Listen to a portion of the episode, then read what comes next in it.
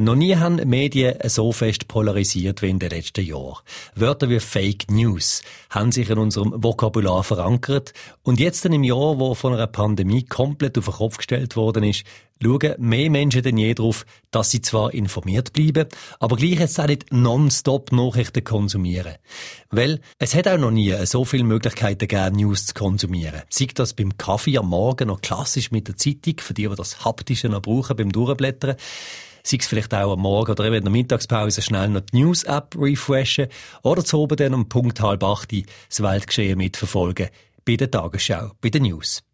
Klar ist, das Hinterfragen von den Medien auf der ganzen Welt hat viel Gutes ans Licht gebracht, es hat aber auch die dunkle Seite gezeigt. Eine Seite, wo Menschen zu einem gewissen Teil dem Mann würden zuschreiben, wo wir heute im Podcast besser kennenlernen. Der Australier Rupert Murdoch. SRF Global. Die anderen Stories aus der weiten Welt der SRF-Korrespondenten. Ich bin der Philipp Gaber. Schön bist du dabei bei unserem Abstecher in die südliche Hemisphäre zum SRF Australien-Korrespondent Urs Walterlin. Stationiert sind wir in dieser Viertelstunde, also quasi zu Australien. Wir werden aber auch sehen, dass der Einfluss von Rupert Murdoch weit, weit über sein Heimatland rausgeht. Beispiel 1. Auch bei uns schafft das immer wieder mal in Schlagzeilen.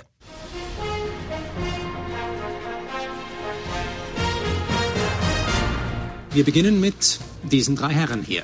Der umstrittene Medienmagnat Rupert Murdoch mit seinen beiden Söhnen. Einer dieser beiden, James Murdoch, steigt jetzt bei der Schweizer Messerfirma MCH ein. Sie stellt unter anderem die Art Basel auf die Beine. Und dabei schwebt wie ein mächtiger Geist dieser Mann über der Szenerie. Rupert Murdoch, Sprössling einer gut betuchten australischen Familie. Heute sehen viele in Murdoch allerdings eher den dunklen Schatten, der die Demokratie gefährdet. Dass der 89-jährige Murdoch damit aber seinen jahrzehntelangen Einfluss auf die Politik reduziert, ist wenig wahrscheinlich.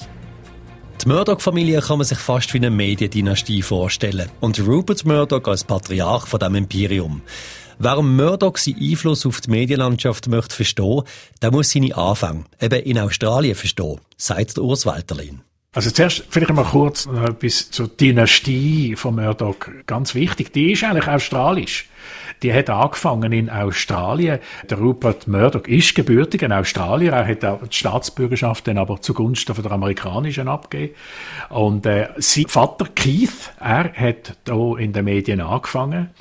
Und dann hat dann der Murdoch übernommen und hat aus einer kleinen, eigentlich aus einer kleinen Zeitung, hat er das globale Unternehmen dann äh, geschafft über die nächsten paar Jahrzehnte. Es ist ein Wahnsinnsweg, den Rupert Murdoch zurückgelegt hat. Angefangen als Chef von der Lokalzeitung mit Nummer gerade 22 und jetzt, äh, fast 70 Jahre später, ist er an der Spitze von der weltweiten Medienlandschaft. Heute ist Rupert Murdoch Multimilliardär. Ihm gehören hunderte von Zeitungen, Fernseh- und Radiosender im englischsprachigen Raum. Dazu gehören so bekannte Namen wie The Sun und The Times in England, The Wall Street Journal und The New York Post in den USA. Oder auch der Fernsehsender Fox News gehört dort dazu.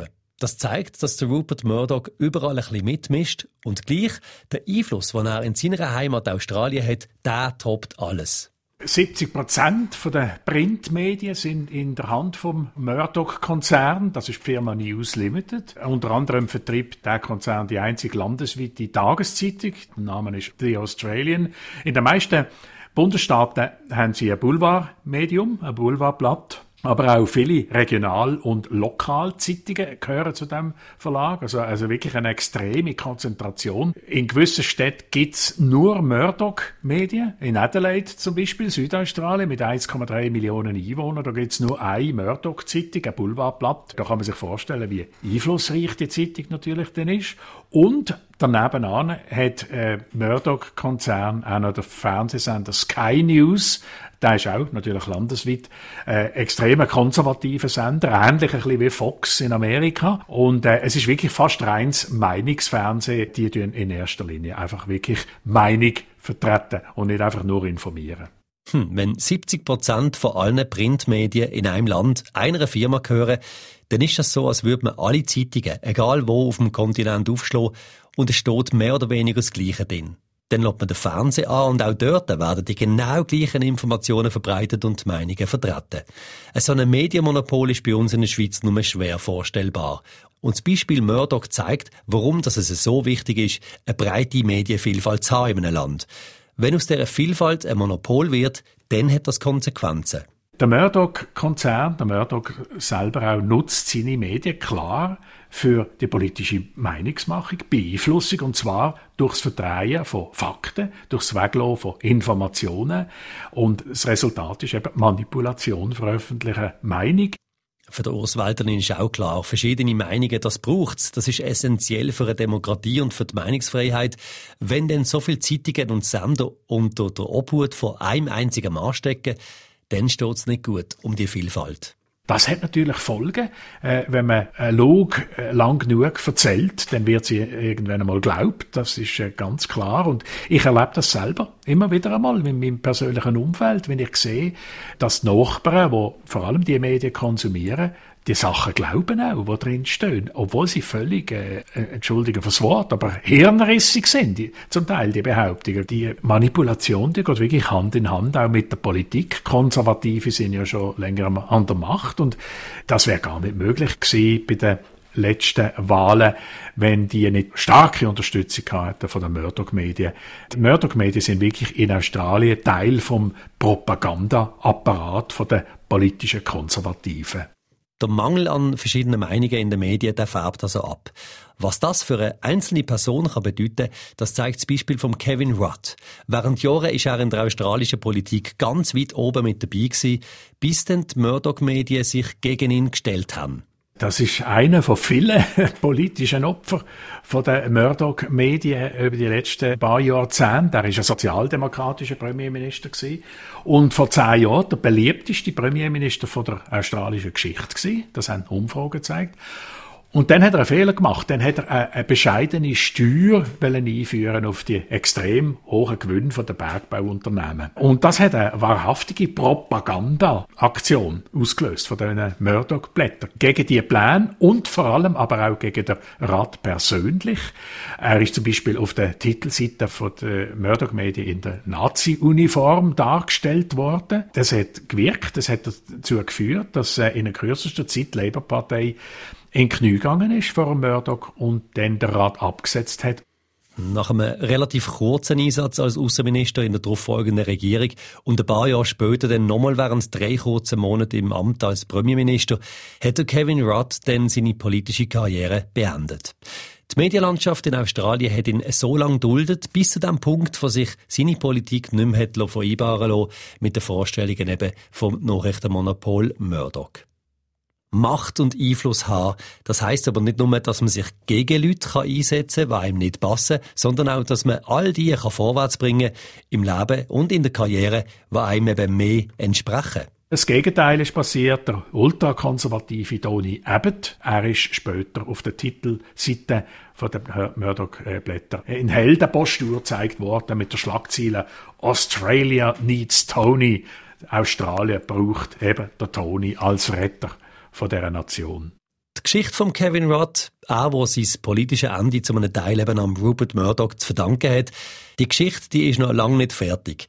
Auch wenn er selber nicht mehr so viel Einfluss kann haben wie auch schon, hat er jetzt den Weg gefunden, vielleicht etwas zu bewegen. Der Fokus von diesen Bemühungen von Kevin Rudd, natürlich der Kampf gegen das Murdoch-Medienmonopol.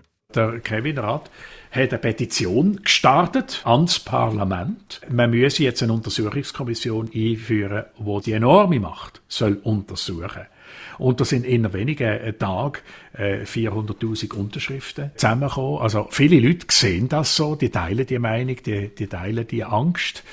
Aber ich muss sagen, es ist, es ist wahrscheinlich relativ schwierig, dass die Petition wird Erfolg haben bei der Regierung, dass sie wirklich aufgenommen wird und tatsächlich so eine Untersuchungskommission eingesetzt wird, weil die konservative Regierung, muss man schon sagen, die profitiert ganz klar von der Unterstützung durch die Murdoch-Medien und die Seite von der Politik wird auch wahrscheinlich weiter so profitieren.